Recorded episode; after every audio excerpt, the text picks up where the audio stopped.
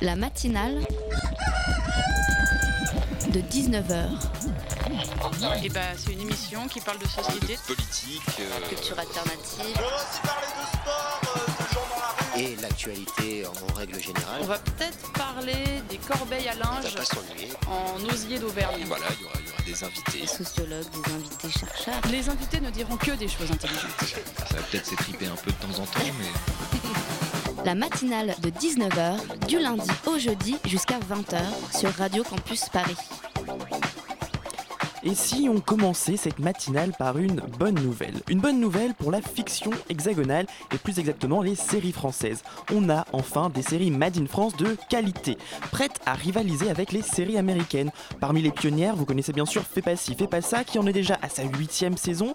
La série de France 2 qui relate les aventures des boulets et des le pic et de retour est toujours aussi drôle. Sur Arte, la série Trépalium parle d'un monde dans lequel il y a 80% de chômeurs et 20% d'actifs. Ils sont séparés par un mur. D'un côté la zone, de l'autre la ville. L'imaginaire, c'était un genre que l'on ne connaissait pas et qui n'était pas exploité en fiction française.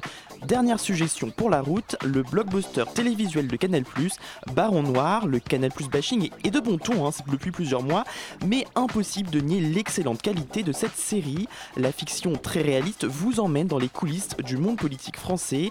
La série est portée par Neil Astrup et Cadmerade incarnant un député maire, un rôle sérieux dans lequel on ne l'attendait pas.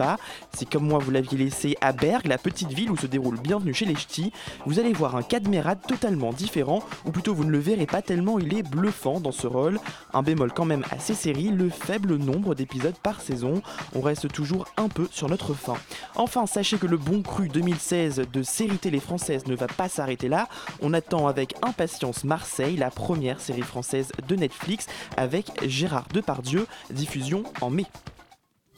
La matinale de 19h, le magazine de Radio Campus Paris.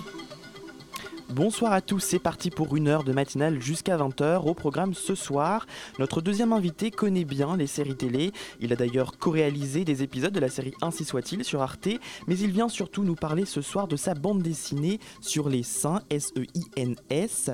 Et ça sera dans la deuxième partie. Deux autres rendez-vous à ne pas manquer. À 19h30, Dounia viendra nous dire ce que vaut YouTube Red, la version payante de YouTube. Dans un peu moins d'une heure, à la fin de l'émission, c'est Thibaut qui viendra pour nous parler de musique folk. En attendant, vous, vous pouvez commenter cette émission sur les réseaux sociaux, hashtag matinale19h, ou sur notre page Facebook. Et en revanche, tout de suite, on va parler des évacuations de camps de Rome qui inquiètent le Conseil de l'Europe. Moi, je veux dire, je prends ma parole, parce que euh, même tous les enfants qui viennent à l'école, des fois, ils ne viennent pas parce qu'il y a, y a les polices qui viennent sur les terrains, en vrai, et euh, ils cassent les terrains, ils prennent les caravanes. Pas vrai? Oui. Une évacuation de camp racontée par dans la bouche d'un jeune enfant, une difficulté majeure pour l'intégration des jeunes Roms. En 2015, les 111 évacuations forcées de camps de Roms effectuées en France, seules 29 ont donné lieu à des propositions de relogement. C'est ce que nous apprend une lettre du commissaire aux droits de l'homme du Conseil de l'Europe révélée par l'AFP. Le week-end dernier, plusieurs camps ont également été évacués. Euh, C'est 250 Roms en tout qui ont été expulsés une fois de plus à Noisiel euh, et dans deux campements de Champs-sur-Marne, pas très loin de Paris donc. Une nouvelle actu- enfin, deux actualités et pour en parler, nous recevons par téléphone, par téléphone pardon, François Lauré du collectif de soutien euh, aux Roms du Val-Maubué. Bonsoir à vous. Oui, bonsoir. Et avec nous en studio, Jade Serrano et Léo Larbi de l'association L'école dans la rue. Euh, elle s'occupe de l'accompagnement des jeunes Roms dans leur scolarisation notamment. Bonsoir à tous les deux. Bonsoir. Euh, avec, euh, avec vous, donc on va surtout parler juste euh, après euh, des jeunes Roms par les- euh, et leur intégration par l'école et les conséquences des évacuations des camps sur leur scolarité. Avec moi également ce soir, Anna de la rédaction. Bonsoir Anna. Bonsoir. Alors, la première question que je voudrais vous poser, François Lauré, dans un premier temps, hein, est-ce que vous pouvez nous expliquer ce qui sont les Roms qui ont été expulsés dans le nord de Paris ce week-end? Alors, c'est pas tout à fait dans le nord, puisque nous, on est à l'est de Paris, sur euh, le secteur de Marne-la-Vallée. Donc, euh, voilà, mais ça change pas grand-chose. Euh, donc, ces familles sont des familles qui sont installées dans, dans le secteur depuis quatre ans, qui sont en moyenne 500 personnes qu'on connaît bien, puisqu'elles sont toujours là. Elles ont eu à, supporter à ce jour, puisqu'on a une autre expulsion qui est prévue à nouveau jeudi matin, mais aujourd'hui nous en sommes à 46 expulsions en 42 mois. Ça veut dire plus d'une expulsion par mois. Euh, voilà, c'est tout simplement l'enfer pour eux. Mais voilà, elles sont attachées euh, à ce secteur-là parce que euh, bah, c'est là qu'elles y vivent. Elles viennent tous un petit peu de la même région de Roumanie, à savoir la région de, Craiova. Mhm. et, donc nous, on travaille avec elles depuis bientôt quatre ans maintenant. Euh, justement à essayer de les accompagner dans les démarches d'emploi, dans les démarches de scolarisation, sur les problèmes sanitaires, sur tous les problèmes administratifs et juridiques qui sont euh, très très très conséquents. On s'en rend pas forcément compte quand on est, euh, quand on quand on vit en France depuis des générations, mais quand on arrive comme ça de l'étranger, on est confronté à tout un tas de, choses très compliquées. Et quand on parle pas forcément bien la langue, quand on ne connaît pas ni le droit ni l'organisation française, c'est un, vrai parcours du combattant. Et euh, pour quelles raisons est-ce que ces campements ont été détruits? Alors les raisons, elles sont euh, un peu nouvelles et diverses. C'est-à-dire que jusqu'à il y a un an et demi à peu près, euh, on avait des procédures judiciaires qui renvoyaient au fait qu'effectivement les gens étaient installés de manière illégale sur des terrains. Alors chez nous, c'est des terrains essentiellement publics, Hein, que ce soit la communauté d'Aglo, euh, l'Agence des espaces verts, le ministère des Finances ou d'autres. Et donc il y avait des procédures judiciaires qui permettaient euh, aux, gens d'être défendus et, du coup de mettre en balance le droit de la propriété et euh, le droit de la personne humaine à vivre en famille et à avoir une vie décente. Et depuis un an et demi, en fait, on n'a plus aucune procédure judiciaire. On a simplement des arrêtés municipaux pour des soi-disant risques graves et imminents, euh, mais qui concerneraient visiblement pas tout le monde, puisque c'est le cas chez nous. Il y a des gens qui vivent exactement dans les mêmes conditions, dans des baraques au fond des bois, mais pour lesquels les risques graves imminents, eux, ne sont jamais soulevés. Donc les risques graves, c'est effectivement des risques d'incendie, euh, c'est des choses comme ça, c'est de la proximité éventuellement de route. Et sous ces prétextes-là, euh, on met les gens dehors sous 48 heures. C'est-à-dire qu'en gros, euh, personne n'a le temps de se retourner pour essayer d'anticiper. C'est-à-dire, on vient vous annoncer un matin que vous avez 48 heures pour partir, et, au bout des 48 heures, vous avez, euh, en l'occurrence, là c'était le cas euh, vendredi dernier, pour 120 personnes dans un squat, on avait 10 quarts de CRS. Oui, et justement, ces personnes, où est-ce qu'elles se trouvent maintenant? Eh ben, C'est là où c'est très difficile, c'est-à-dire que du temps où on avait des procédures judiciaires, on avait aussi obligatoirement, euh, avant un travail euh, d'évaluation qui n'était pas terrible, mais enfin voilà. Et surtout, on avait euh, un travail préalable du 115 donc pour essayer de recenser un peu les familles qui voulaient être mises à l'abri et organiser ça de manière à ce que le jour d'expulsion, on, ait des solutions relativement vite à proposer. Aujourd'hui, il n'y a plus rien de tout ça.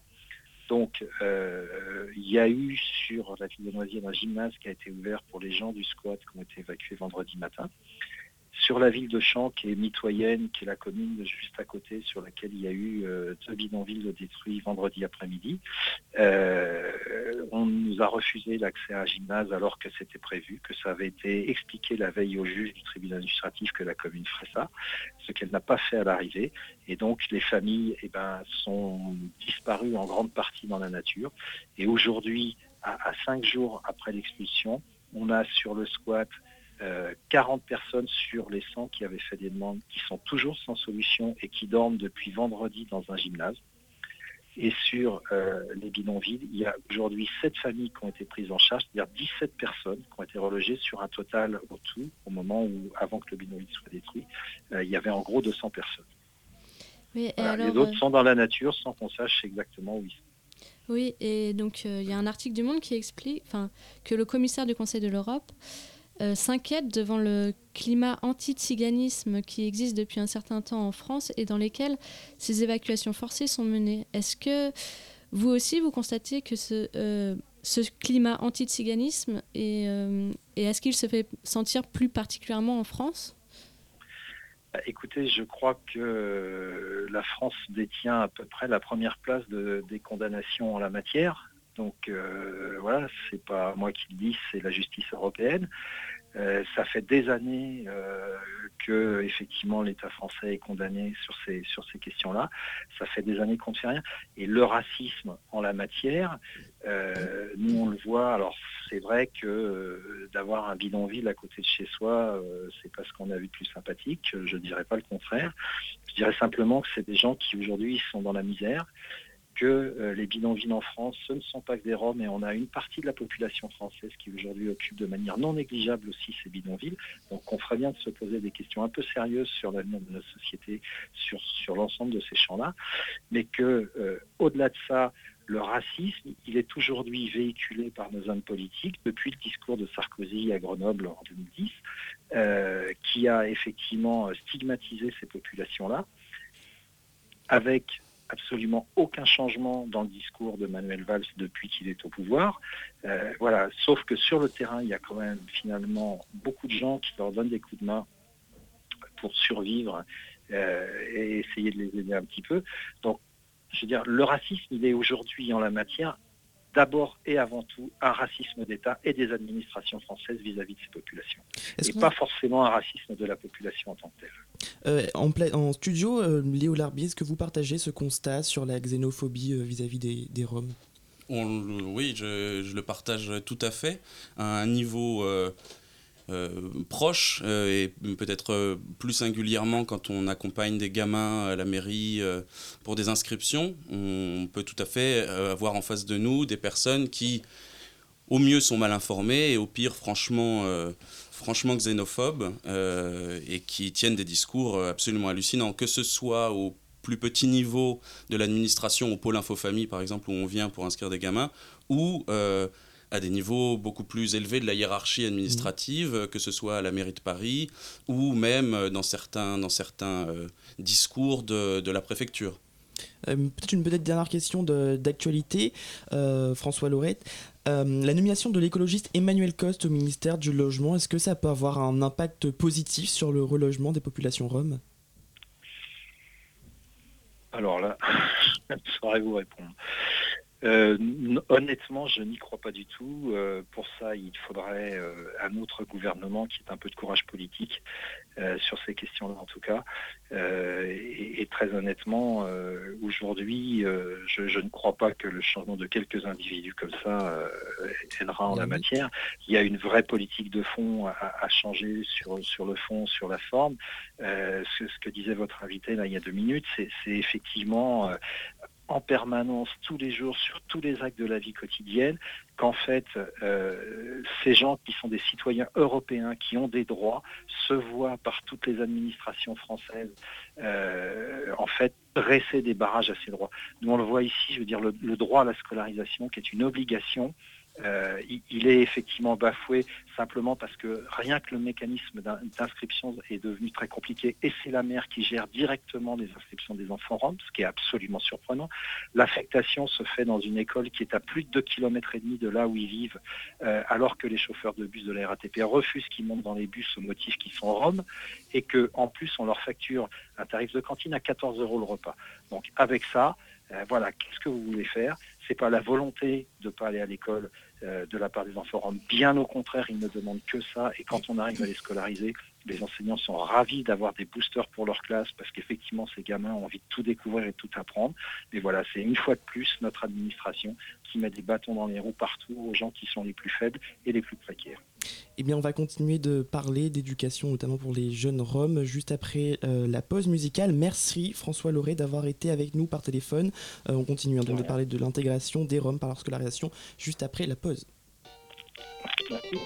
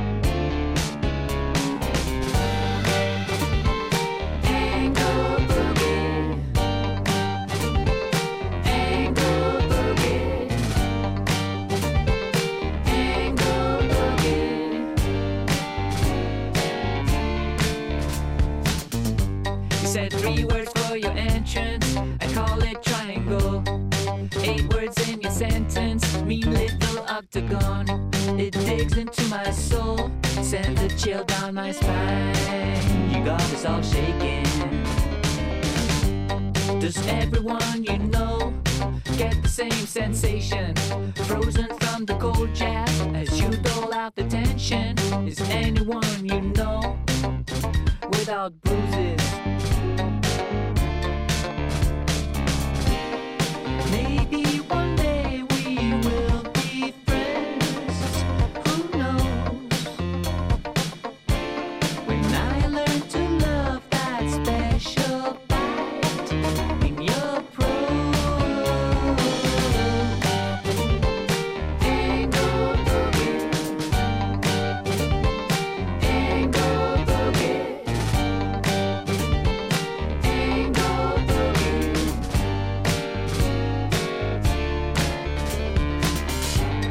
Know now I got the real gear, the earmuffs and the wool socks, ready for your ice blocks. but your mouth is an ice box. Watch out, here it comes. Mental blizzard.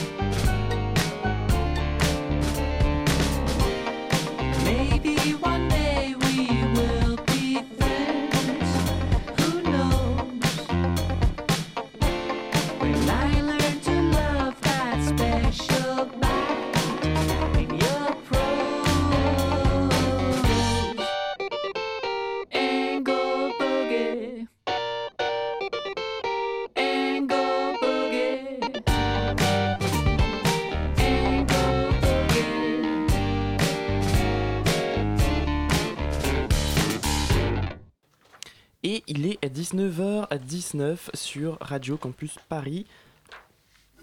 La matinale de 19h sur Radio Campus Paris. 19h20 exactement sur Radio Campus Paris 93.9. Léo Larbi et Jade Serrano sont toujours avec nous. Et vous vouliez réagir juste avant, le, avant que je vous coupe, avant la pause musicale, euh, à ce que disait euh, François Lauré. Oui, euh, François Loret a dit quelque chose de, il me semble, très important et très intéressant.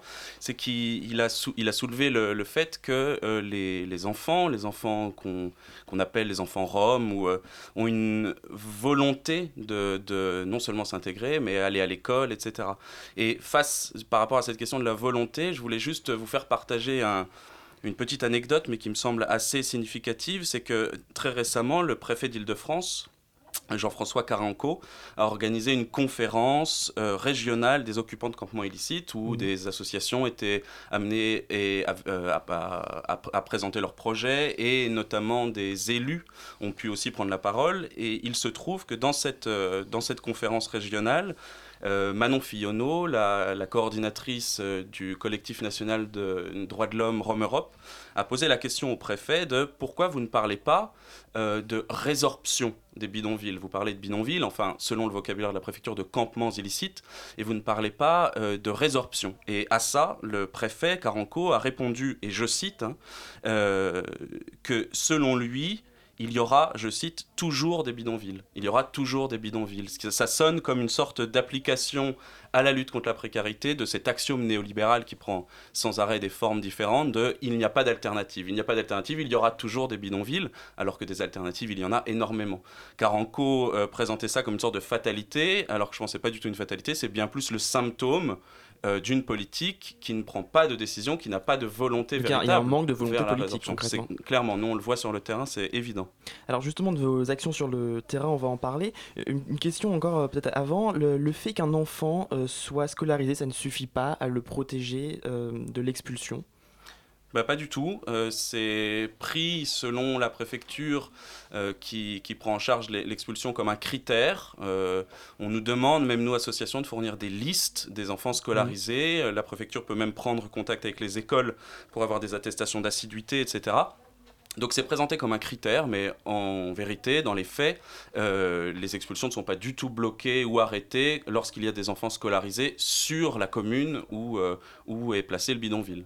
Anna. Et quelles sont euh, les plus grandes difficultés pour intégrer les enfants roms au système scolaire? Il n'y a aucune difficulté spécifique aux enfants roms. Euh, en fait, c'est la, la, difficulté, elle est tout à fait administrative. C'est-à-dire que la, la, première difficulté qu'on rencontre quand on vient inscrire un gamin euh, à la mairie, c'est qu'on nous demande, on, on, on, nous demande de présenter une attestation d'hébergement ou euh, une domiciliation administrative, ce qui est déjà totalement illégal. Le Code de l'éducation le rappelle et les circulaires de 2012 le rappellent également. Euh, la scolarisation d'un enfant de 6 à 16 ans est inconditionnelle, c'est-à-dire que rien ne peut, aucun document administratif, absence de document administratif ne peut bloquer euh, une, inscription à l'école. Or, là encore, dans les faits, on voit un grand décalage avec le droit, c'est que dans les faits, on exige cette domiciliation administrative ou cette, attestation d'hébergement, pardon, qu'on ne peut pas fournir pour des, gens qui vivent dans la rue ou en bidonville et des domiciliations administratives, elles sont extrêmement difficiles euh, à obtenir quand elles sont fournies par les associations, les associations se trouvent souvent saturées, elles ne peuvent pas fournir ces domiciliations administratives. Et à plus forte raison, c'est une prérogative, là encore, de la commune de domicilier, c'est-à-dire une sorte de boîte aux lettres, quoi, dans laquelle on reçoit, quand on vit dans la rue, qu'on n'a pas de chez soi, on reçoit nos papiers, euh, etc. C'est la commune, c'est la prérogative de la commune de fournir ces domiciliations administratives. Et là encore, euh, on refuse à ces familles d'avoir une domiciliation administrative et euh, par voie de fait euh, de, de, de, les inscrire à l'école. Et résultat, donc si mes chiffres sont bons, c'est plus de la moitié des enfants roms qui ne sont pas scolarisés en France. Euh, vous, est-ce que votre association elle a pour but de pallier euh, à ce, ce vide? Euh, Oui, exactement. C'est euh, ce qu'on fait, notre action euh, au quotidien. D'abord, d'agir sur les lieux, leurs lieux de vie pour effectuer une sensibilisation à cette scolarisation mmh. en vue d'abord d'une socialisation. du coup, on intervient deux fois par semaine pour faire de l'alphabétisation et également des ateliers artistiques. Ensuite, euh, s'ensuit euh, le processus, l'enclenchement d'un processus de scolarisation euh, auprès euh, des pouvoirs publics jusqu'à l'accompagnement scolaire en tant que tel. C'est-à-dire que euh, lors de la première, voire jusqu'à la seconde semaine de scolarisation, on accompagne tous les matins les groupes d'enfants euh, jusqu'à leurs euh, écoles respectives. Vous êtes aussi sur le terrain et vous donnez des cours euh, Place de la République, c'est ce que vous expliquiez tout à l'heure? C'est ça, notre action a commencé Place de la République et ensuite elle s'est étendue à divers bidonvilles, enfin, notamment on, a surtout, on est surtout pardon, intervenu à boulevard des Poissonniers dans le 18e arrondissement et on va bientôt intervenir à Saint-Denis. Et concrètement ça veut dire quoi? Vous arriviez le matin et vous leur donnez un cours Non, non, non, non. on vient en fait euh, deux fois par semaine à raison euh, d'une heure chaque fois que l'on intervient. Euh, on arrive avec euh, des documents, euh, des exercices d'alphabétisation, de reconnaissance des sons. On travaille aussi par le biais, donc je vous disais, d'ateliers artistiques qui euh, leur permet euh, d'apprendre des chansons euh, en français. Ils nous apprennent des chansons en roumain. Et du coup, on, on s'apporte mutuellement énormément de, de choses. Est-ce qu'il y a des matières qui sont plus intéressantes pour les élèves que d'autres? Est-ce qu'il y en a qui sont plus difficiles à enseigner que d'autres? Ben, on, on, reste sur des matières très, très, très générales. Mmh. Le français, les maths. Évidemment qu'on ne va pas donner un cours d'éducation civique, bien que parfois la transmission de certaines valeurs restent primordiales. Mais euh, non, il n'y a pas de, difficulté, parce que, encore, on rejoint exactement ce que disait François Lauré c'est une volonté d'apprendre, une réelle volonté d'apprendre. Euh, J'ai jamais vu euh, d'autres enfants aussi heureux d'aller à l'école le matin, ils y vont en courant. Euh. Voilà, c'est la fierté qu'on lit dans leurs yeux, euh, vraiment. Donc finalement, il y a un désir d'intégration et de monter l'échelle sociale aussi des parents euh, pour leurs enfants? C'est ça. Euh, on emploie souvent le mot, et à tort, hein, le mot tzigane, rome. On ne sait plus trop quel qualificatif euh, employer pour désigner ces populations. Il y a une réelle volonté d'insertion on n'est pas, il ne faut pas confondre les Roms issus de Roumanie, Bulgarie, peu importe, et les gens du voyage. Ce ne sont pas des nomades venus peut-être raqueter le système social français ou les Français eux-mêmes en, en, faisant la mendicité. ce sont des gens qui ont une réelle envie de s'insérer dans notre société. Euh, beaucoup travaillent, les enfants vont à l'école, et à chaque expulsion, c'est la cassure de l'insertion. Et euh, comment ils sont accueillis, les jeunes Roms, dans les différentes écoles où vous les accompagnez? Par. Euh, Tout dépend des départements. Je crois qu'on a pu, comme disait Léo tout à l'heure, se heurter à un racisme administratif ponctuel j'ai pas vraiment envie de dire que euh, c'est euh, systématique, c'est ponctuel. Euh, on a eu quand même des accueils extrêmement chaleureux de la part de directeurs d'établissements, notamment dans le 18e arrondissement où on a scolarisé les, les enfants dont on s'est occupé. Il y a une, voilà encore, hein, c'est cette volonté d'insertion et d'insérer aussi hein, de la part des équipes enseignantes qui se plient aux exigences de la précarité de leur situation et des aléas des allées et venues euh, voilà, des familles. Une dernière question peut-être, Léo L'Herbier, est-ce que vous pouvez nous expliquer comment est financée en deux mots votre association? Euh, notre association n'est pas du tout financée, donc c'est facile de vous répondre. On refuse euh, les, les subventions euh, parce qu'on veut garder une certaine marge de manœuvre, non pas que les associations, toutes les associations subventionnées perdent leur liberté, mais il nous semble important de rester un interlocuteur, disons, indépendant et qui, ne reste, qui, ne, qui n'est pas coordonné par la, les volontés municipales qu'on critique par ailleurs et qui, je reviens un instant sur la question précédente, dans les écoles, effectivement, les choses se passent bien, c'est plutôt au niveau des élus, des administrations, c'est-à-dire au niveau politique que le problème surgit. C'est pas dans les écoles, parce que les écoles, tout simplement, les enseignants ou les directeurs, directrices d'école connaissent les enfants, connaissent les familles. Donc ils, dépassent leurs préjugés par le seul fait de connaître un peu ces gens. Merci à tous les deux, Léo Larbi et Jeanne Serno d'avoir été avec nous. Merci aussi à François Lauré qui était avec nous dans la première partie. Euh, on continue donc à suivre ces différentes situations sur Radio Campus Paris.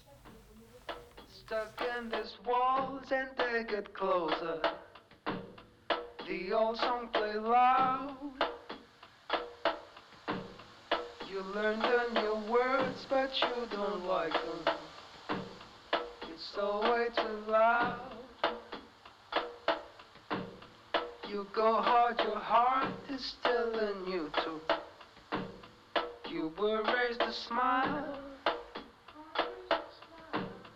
You learn the new words, but you don't like them it's all way too loud. Stark day and the dream is far. Better stop the walls before. Time has many speeds and this one's too slow.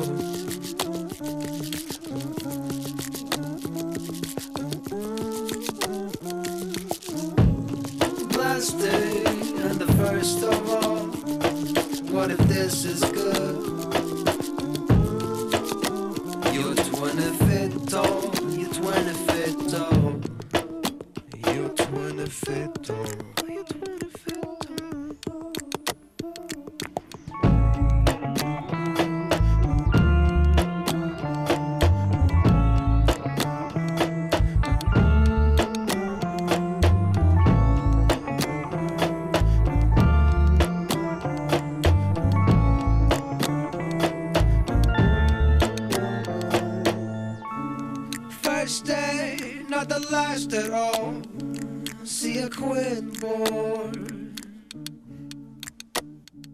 Every man's a king and every man's a tool. Every man's a king and every man's a tool. I uh-huh.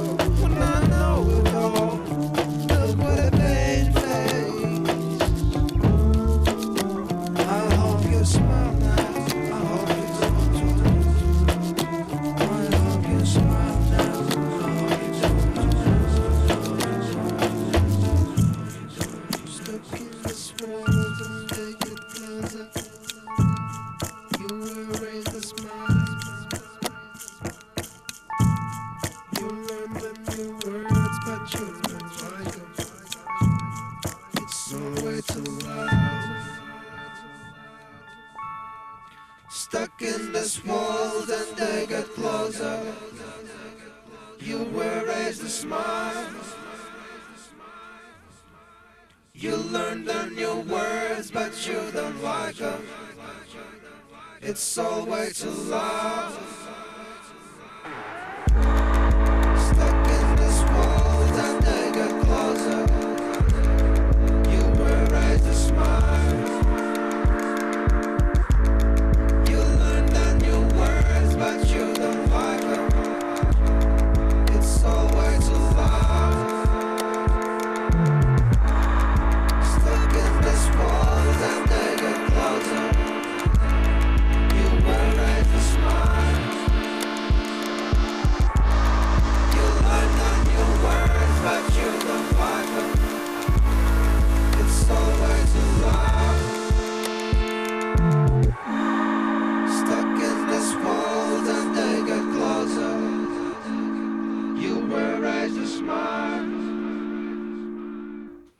vient d'écouter Walls de Uno. La matinale de 19h du lundi au jeudi jusqu'à 20h sur Radio Campus Paris. 19h33 sur Radio Campus Paris. Continuez à réagir sur les réseaux sociaux, hashtag matinale19h ou sur notre compte Facebook, la matinale de 19h. On est ensemble jusqu'à 20h et Dounia nous a rejoint aujourd'hui pour nous parler du site web euh, d'hébergement vidéo le plus connu du monde depuis sa sortie en 2005, YouTube. D'après ce que j'ai entendu dire, YouTube innove, c'est bien ça? Exactement, avec YouTube Red, YouTube a voulu se lancer dans la production de ses propres contenus au lieu de simplement diffuser le contenu des autres. La plateforme est pas seulement à- est pas la seule à faire ce choix, pardon, puisque son concurrent Instagram, qui le fait déjà, a lancé au, début- du mois sa toute première série, Shit 5. YouTube marche bien, mais tourne en rond depuis pas mal de temps, et suit maintenant la trace de ses autres concurrents, Netflix, Amazon et Hulu, en produisant comme eux de nouveaux documentaires, films et séries télé. Et euh, il y a quoi de si spécial dans ce YouTube Red euh, par rapport à l'original? Bah déjà qu'on paye, il ne manquerait plus qu'on continue à avoir des publicités devant chacune de nos vidéos, non? Pas de pub avec YouTube Red déjà. Ensuite, cela permet, comme de nombreuses applications qui existent déjà, de télécharger des vidéos et d'en profiter même quand on n'est pas connecté, ou de les lire en tâche de fond sur mobile. Il intègre aussi un accès à Play Music, le service de streaming musical de Google. Et à part ça, euh, en quoi son contenu est si exclusif? Alors, YouTube s'associe avec ce qui fait sa plus grande force, ces youtubeurs à succès tels que, attention, Félix Arvid Ulfgerberg. Oula, j'ai Eh oui. réussi.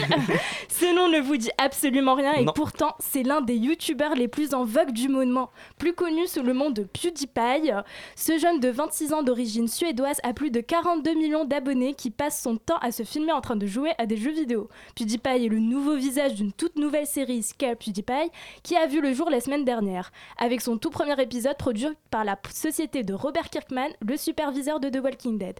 Je vous déprive un peu le machin, PewDiePie se retrouve prise au piège à chaque épisode dans des scènes les plus terrifiantes de ses jeux vidéo préférés, où il est rejoint par la suite par d'autres youtubeurs afin de lui venir en aide.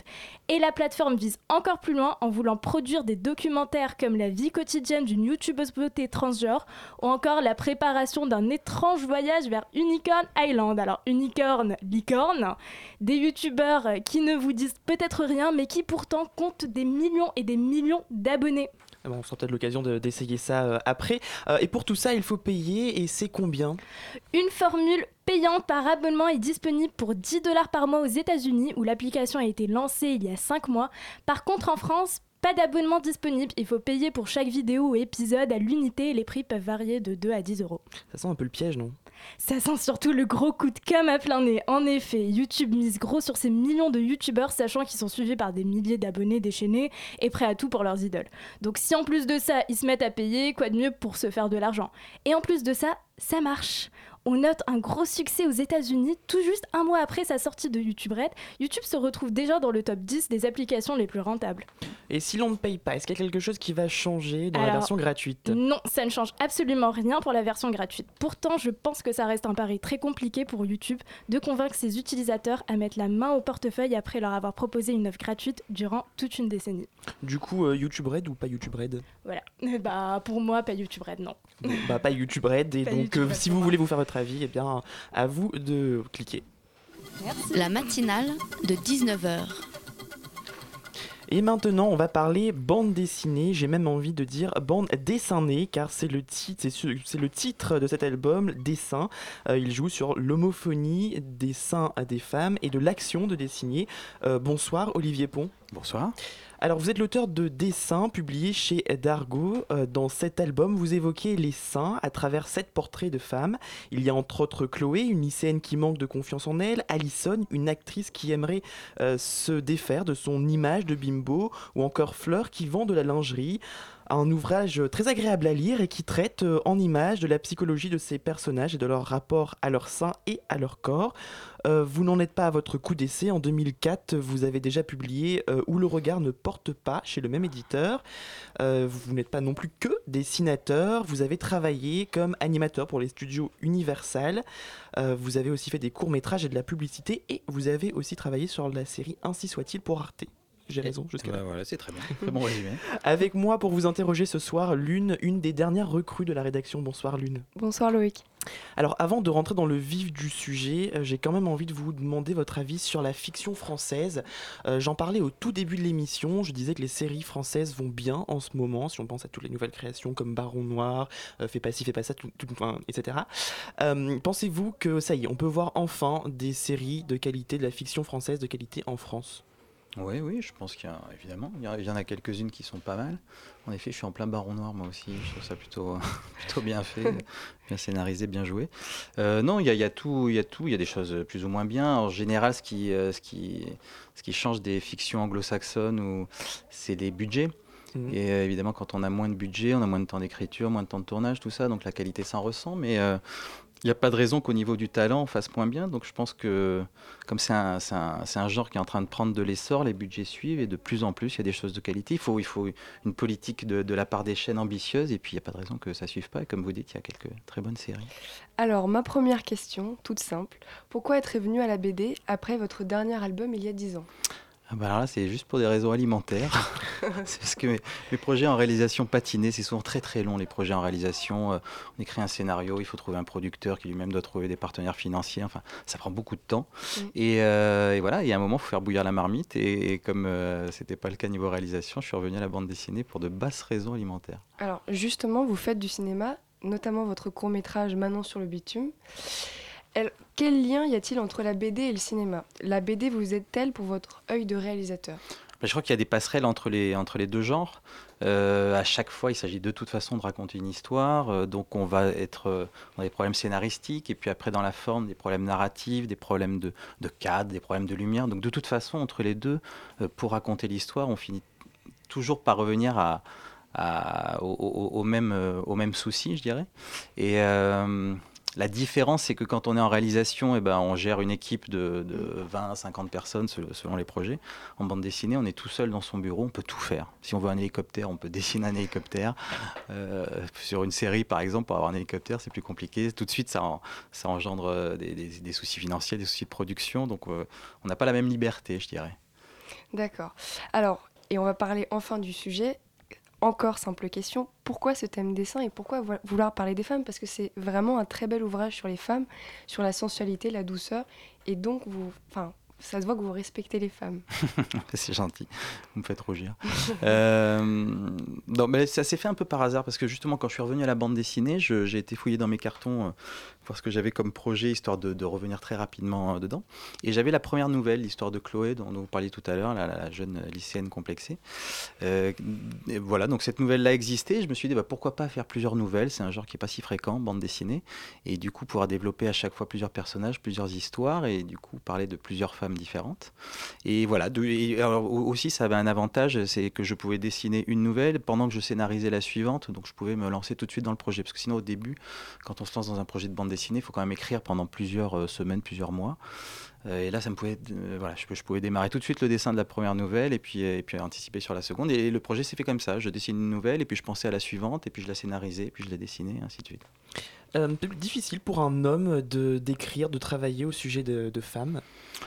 Bon, non, ça n'a pas été très difficile, mais parce que euh, voilà, je suis à l'écoute, euh, je suis, euh, j'ai beaucoup d'amis, donc on discute ensemble et, euh, Et, euh, et puis voilà, les, les femmes m'intéressent beaucoup, donc, euh, donc euh, je m'y intéresse et donc du coup c'était très facile de- d'en Bah, parler. Vous avez répondu à ma, ma question suivante qui était comment vous est venue l'idée de ces portraits, qui est assez originale en tout cas, qui est intéressante. Alors, mon autre question, c'est sur vos dessins. Mm. En fait, je voulais savoir comment, parce que et on, on remarque qu'il y a beaucoup de mouvements, encore une fois, dans vos images, dans vos, dans vos planches, et je voulais savoir quelle, était, quelle technique vous utilisez. Qu'il y a une technique précise? Bah, en fait, moi, je viens du, du dessin animé à l'origine, et donc c'est euh, comme la plupart des dessinateurs de bande dessinée qui viennent du dessin animé, l'énergie du dessin est très importante parce qu'en dessin animé, on nous apprend toujours à exagérer les poses euh, de- des mouvements pour qu'ils soient plus lisibles, et donc euh, souvent les dessinateurs qui, qui, en- qui se sont essayés à cette technique au début ont tendance à, voilà, à, à- à avoir des poses très dynamiques, parfois même un peu trop, Mm. souvent à négliger les décors puisqu'on dessinait que les personnages quand on était animateur de dessin animé. Donc, en tout cas, c'est un tic qui m'est resté, moi, à essayer euh, systématiquement que, mes, que mes poses, même, quand un personnage est à l'arrêt ou allongé, tout ça, soit quelque chose d'un petit peu dynamique. Euh, Après, en technique pure, euh, j'utilise des feuilles canson, un crayon, de l'encre de Chine, enfin, des choses très traditionnelles. Eh bien écoutez, on continue d'en parler juste après une petite pause musicale.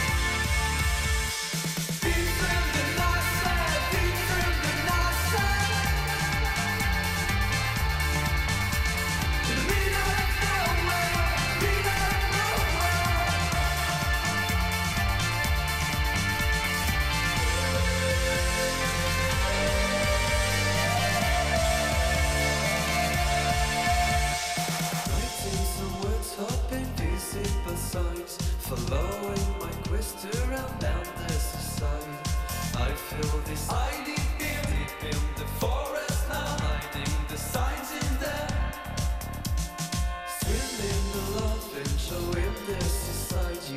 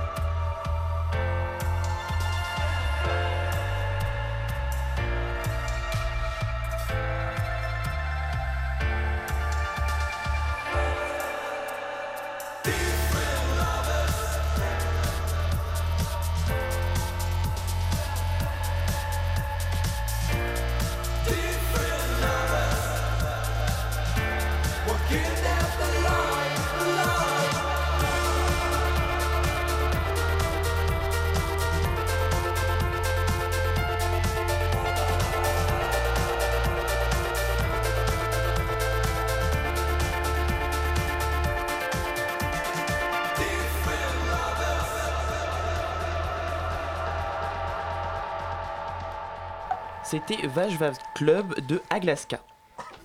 La matinale de 19h sur Radio Campus Paris. Nous sommes de retour dans la matinale avec Olivier Pont, auteur de Dessin, une bande dessinée parue chez Dargo en octobre dernier. Et l'une a une question pour vous. Ah oui, alors ma question, c'est donc sur les couleurs. Elles sont réalisées par euh, Laurence Croix, qui a également euh, réalisé les couleurs de nombreuses séries, dont celle d'Apollo. Et je voulais euh, savoir pourquoi vous n'avez pas, vous, tout simplement, fait vos couleurs et pourquoi vous, vous avez eu recours à une coloriste? Je fais souvent ça parce que c'est moins mon truc, la couleur en fait. Ça me Mm. prend beaucoup de temps euh, pour des résultats qui sont pas toujours à la hauteur de, de ce que Mm. j'espère. Et puis alors là, du coup, euh, euh, ce qui est vachement intéressant quand on collabore avec quelqu'un comme ça, c'est que c'est qu'évidemment on maîtrise pas complètement le, le truc, mais on quand même on donne des indications, on fait on fait le truc ensemble. Et euh, ce qui arrive, ce qui est arrivé sur ce projet-là, la coloriste parfois vous emmène sur des pistes euh, que vous auriez même pas imaginées. Donc du coup, il y a une espèce de plus-value apportée au projet. On est surpris et il y a des tas de moments où ça devient, du coup, la collaboration devient super agréable, ce qui a été le cas là en l'occurrence. Donc, euh, Ouais. donc ça, ça, ça sert à améliorer le projet. D'accord. Et donc, comme Mathilde, jeune femme au foyer, qui est une de vos histoires dans la BT, qui durant mai 68 part rejoindre une nouvelle amoureuse, toutes vos femmes, ou presque, se libèrent, et notamment par le corps. Est-ce que, encore aujourd'hui, après vos, euh, de grandes avancées pour la femme dans le monde occidental, est-ce qu'il est toujours aussi important de rappeler l'entrave que les femmes peuvent subir, parce que vous en parlez dans votre BD, et surtout euh, de les en libérer sur leur corps, je parle? Oui. Bah oui, je crois que c'est un combat qui est, qui est jamais gagné, donc euh, mais que ce soit pour les femmes ou pour les hommes. hein, je- je- mais là, c'est en l'occurrence, c'est vrai qu'on parle des femmes. Euh, oui, j'ai l'impression que qu'il y a encore beaucoup de barrières qui ont qui, qui sont pas encore tombées et euh, en l'occurrence, bon là, euh, à modeste valeur, hein, c'est c'est des portraits de femmes. Ça s'est fait un petit peu par hasard même, je dois dire. J'étais pas parti dans l'idée de de parler de tel ou tel sujet précisément. Je, à chaque fois, je, je bricole un peu des histoires en fonction de de, ce que j'ai envie de raconter. Et euh, du coup, je me suis rendu compte, une fois que j'avais fini le projet, qu'il y avait quand même beaucoup de points communs dans, dans ces portraits de femmes. Et que, bah oui, c'était plutôt des femmes qui cherchaient l'émancipation, qui cherchaient à, à s'affranchir de, de, de carcans comme ça. Et euh, voilà, bon, bah, c'est peut-être un message inconscient, parce qu'encore une fois, c'était pas tout à fait conscient comme, euh, comme idée de départ. Mais c'est sans doute voilà, ce, ce genre de femmes qui m'intéresse aussi, indépendante. Comment est-ce qu'on peut interpréter aujourd'hui l'utilisation symbolique des seins dans la société? Vous évoquez dans, le- dans votre bande dessinée euh, le cas de Mathilde qui monte ses seins donc, euh, pendant mai 68. Euh, C'est pas sans rappeler non plus le- les Femen. Euh, Est-ce que montrer ses seins, ça, ça a une symbolique spéciale? Pourquoi? Non, bah alors ça, franchement, j'en sais trop rien. Moi, je parlais des seins parce que parce que c'était un prétexte pour parler des femmes et puis que puis que c'est une partie du corps féminin euh, qui m'intéresse et qui me touche aussi, je dois dire. Euh, et puis voilà, puis quand tu, tu, tu démarres un projet, t'as pas forcément une intellectualisation du projet. Moi, en l'occurrence, c'est pas le cas. Je me dis, je, je, je pars sur euh, une intuition, sur sur une envie aussi de dessiner des corps féminins, c'est super agréable. Euh, après, euh, j'ai- pas euh, une démarche, je vous dis, euh, super intellectuelle et super réfléchie. Après, je me documente, je discute, je suis pas, non plus complètement, complètement, comment dire, inculte sur le sujet, mais j'ai pas forcément un point de vue sur la symbolique des seins de notre société. J'en sais, trop rien. C'est juste une partie du corps féminin qui est super attirante, super touchante et voilà.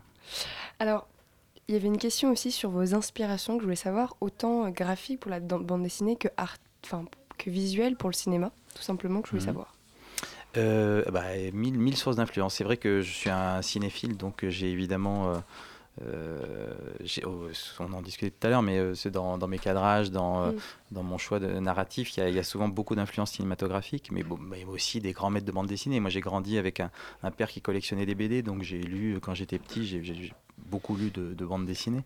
Donc évidemment, j'ai été inspiré par, par tous les grands maîtres en bande plein. dessinée aussi, par plein, et puis voilà, je dis aussi plein de films, et puis, et puis plein d'autres choses. En fait, l'inspiration, après, ça vient un peu de tous les côtés. et on- Mm.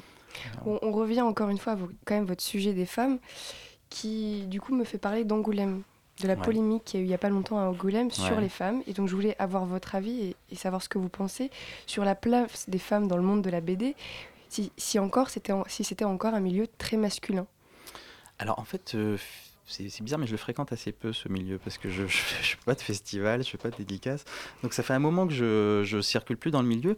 Ce que je pense, c'est que euh, avant les, les bandes dessinées, enfin dans les années 60, ou cent- euh, plutôt 60, euh, et avant, euh, s'adressait beaucoup aux garçons parce que tous les héros étaient des garçons. Mm. Euh, et puis, dans les années 70, ça a commencé à exploser. Et puis après, les formats, ce qu'on a commencé à raconter, a explosé aussi. Et du coup, le public s'est vachement élargi. Donc il y a eu plus de public féminin. Et maintenant, il y a beaucoup plus de dessinatrices Donc je pense que c'est un milieu qui s'est vachement féminisé. Et tant mieux, parce que vraiment, euh, avant, c'était quand même plein de garçons.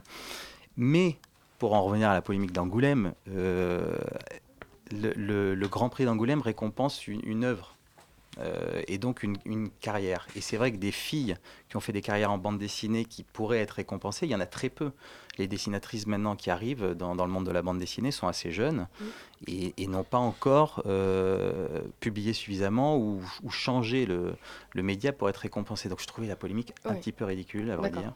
Parce que pour récompenser une fille sur l'ensemble d'une œuvre, il, faut- il va falloir attendre quelques années.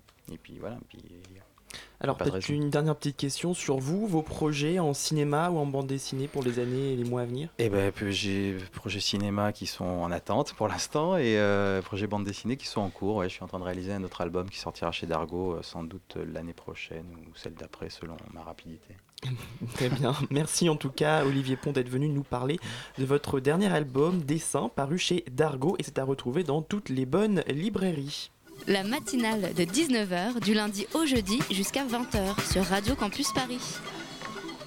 Et tout de suite, on accueille Thibaut. Et avec ce froid, tu nous proposes, Thibaut, la playlist idéale pour se réchauffer musicalement au fond de notre lit. Exactement, Loïc, la Saint-Valentin est passée, mais je vais vous proposer une alternative douce et musicale pour passer une bonne soirée aux côtés de votre bien-aimé. Ça marche aussi pour les célibataires et ceux qui ont prévu de conclure. Ce sera toujours mieux que de regarder la nouvelle télé-réalité de M6. Alors on s'installe dans son canapé, on ferme les yeux, on se détend et on parle de folk, cette musique douce et enivrante qui célèbre l'amour dans toutes ses formes. De l'idylle à la rupture et la souffrance, le chanteur folk se pose beaucoup de questions existentielles, il faut se l'avouer. Mais ça, c'est la folk telle qu'on peut euh, peut-être se la représenter dans l'imaginaire collectif, non? C'est ça, une guitare, une voix, mais on peut trouver plusieurs alternatives et parmi les variations les plus rebelles, euh, je, pour les plus rebelles d'entre vous, je vous propose le folk rock. Les londoniens de Mumford Sons restent sans conteste l'un des groupes les plus euh, connus dans ce domaine.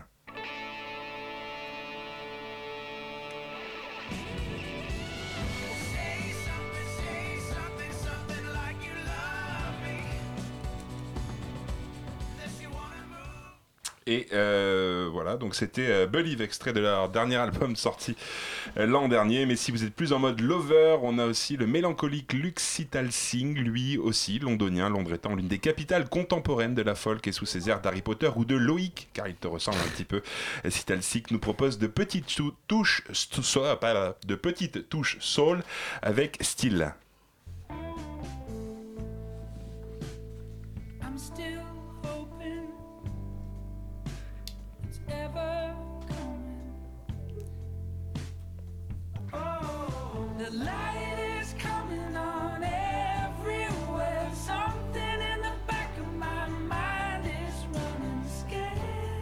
On sent la souffrance dans cette euh, chanson. Et oui, et c'est aussi le cas du Canadien Jesse McCormack. Alors lui n'a jamais sorti d'album, seuls trois épées pour le moment, dont le dernier, After the Glow, une folk aérienne, électrique et langoureuse. Coming from the inside.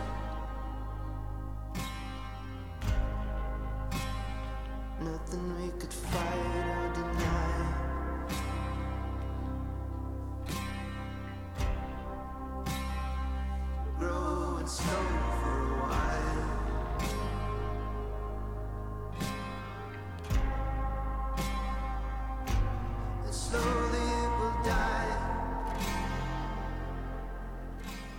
Et pour ceux qui ont vraiment, mais alors vraiment du mal à quitter leur écran, qu'est-ce que tu peux nous proposer? Eh bien, je vais vous proposer le film Once. Il relate la rencontre de, de deux amoureux de musique à Dublin. Et à l'affiche de ce film, le Britannique Glenn Hansard, encore un Britannique, l'une des grandes stars de la folk contemporaine.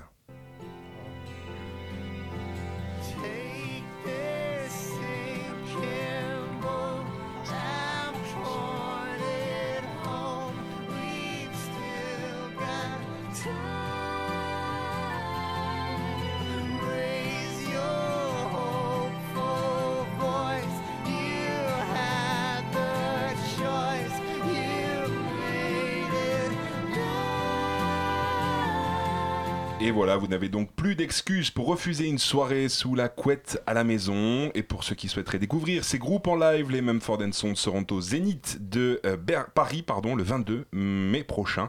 Et Jessie McCormack commence une petite tournée française en février, Annecy, Lyon notamment, qui se conclut à Paris le 3 mars prochain à la mécanique ondulatoire. Merci Thibaut pour tous ces conseils musicaux, de sorties, de cinéma. Enfin bref, tu nous as tout fait ce soir. Merci. Et bah, il n'y a pas de virgule, ce n'est pas grave.